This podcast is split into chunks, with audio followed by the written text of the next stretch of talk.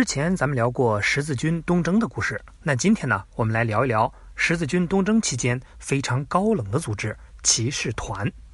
骑士团，很多朋友应该在电影、小说里了解的最多，七七八八，错综复杂，感觉就是一锅粥。他们的故事流传千年。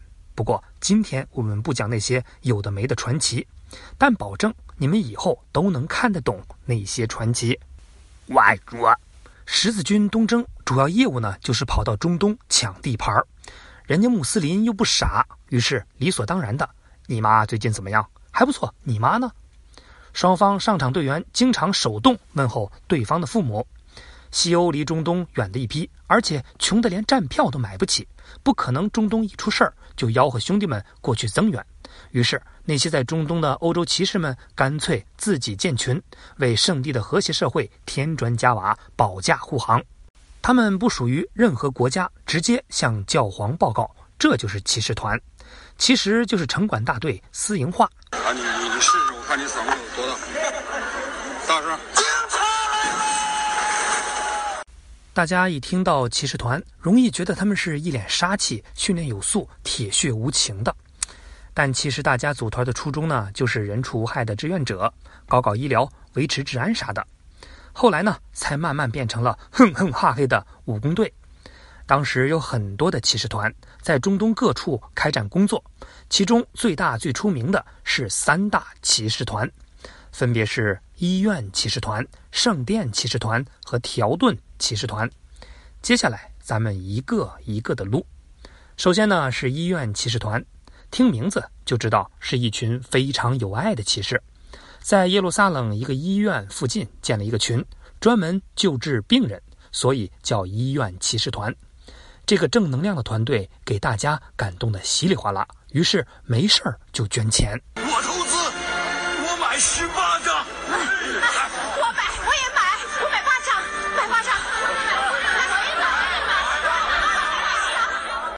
也希望升天的时候呢，走走后门。男人嘛，打打杀杀才是主业。骑士团有了钱，就要扩大业务范围，慢慢的给自己买些装备，负责一部分保卫圣城的工作。最后呢，变成了军事团体。可是没过多久，十字军就吃了败仗，耶路撒冷让穆斯林抢了回去。医院骑士团自然也在中东混不下去了。好在这帮兄弟们会理财，早就在地中海搞了一个小岛。自己上去当了业主，这就是罗德岛。然后呢，穆斯林开始反攻，在罗德岛屁股还没坐稳，就退到地中海另外一个小岛，叫马耳他岛。这一战就是几百年。后来穆斯林没怎么敌他们，倒是自家欧洲冒出一个拿破仑，顺手给撸掉了。拿破仑横扫欧洲的时候，占领了马耳他岛，把医院骑士团一脚踢开，从此医院骑士团没了领地，流离失所。不过现在这个骑士团还在，没有领地，没有武装，但还有骑士的胸怀。教皇心疼他们，让在罗马租了一个 office，只管治病救人，搞慈善。直到今天，也就是我们常说的马耳他骑士团，是一个准国家。当年骑士团穿在身上的四心四箭十字 logo 就叫做马耳他十字。接下来呢，我们聊聊圣殿骑士团，跟医院骑士团差不多。只不过是在耶路撒冷的所罗门圣殿门口拉的群，法国骑士为主，基本上是法国老乡会，初衷就是维护当地的治安，保护来朝圣的基督徒，又是一个正能量爆仓。然后呢，收保护费呀，收着收着，一个崭新的加强版土豪诞生了。接着，骑士团投资放贷买理财，反正就是各种赚钱，变得富可敌国。最后呢？法国国王都得管他借钱。圣殿骑士团是最富传奇色彩的，为啥呢？第一，因为有钱；第二呢，因为没命花。圣殿骑士团后来被穆斯林打败，回到了法国。本来败也就败了，多大事儿？可是遇到了真心没节操的法国国王。前面说了，他也找骑士团借钱，但借了呢不想还，于是老乡见老乡，坑你没商量。非常 happy 的编了很多的罪名，比如说搞基。搞基呢是一件对时间要求比较严格的交际活动，最佳时机是现代，要搁在中世纪，死一万次都不够。圣殿骑士团的徽章也成了证据。后果呢，就是圣殿骑士团全部被搞死。那天是十月十三号，是星期五，也变成了黑色星期五的说法之一。大团长被当作异端烤个透，死前呢还下了诅咒，结果害死他们的教皇和法国国王没几天真挂了。英雄一世的圣殿骑士团就这么“咣”一下没了。奇怪的是，后人死活找不到圣殿骑士团的巨大财富。不过这个谜呢，倒成了小说家的财富。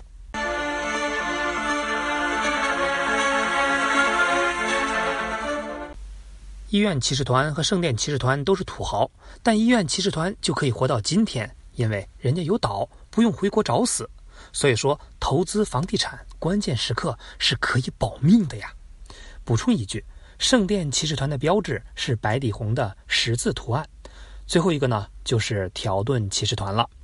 首先，我得说明一下，条顿呢不是顿顿吃面条的意思，而是欧洲一个民族，生活在现在的德国，所以基本上你就明白了，条顿骑士团其实就是德国老乡会。条顿骑士团最晚建立，我们知道整个十字军也就是风光了前面几年，其他两个骑士团名利双收到想吐，早成了业界楷模，德国骑士羡慕嫉妒恨，也要跟风，结果不但没捞到油水。刚来就碰上了穆斯林反水，被打的亲妈都不认识。东边不亮西边亮，条顿骑士团在中东没混出人样，却在欧洲老家找到了人生目标。当时东欧一堆二流国家正撕得厉害，比如波兰要打普鲁士，结果呢让人家反过来胖揍一顿，于是找到了条顿骑士团。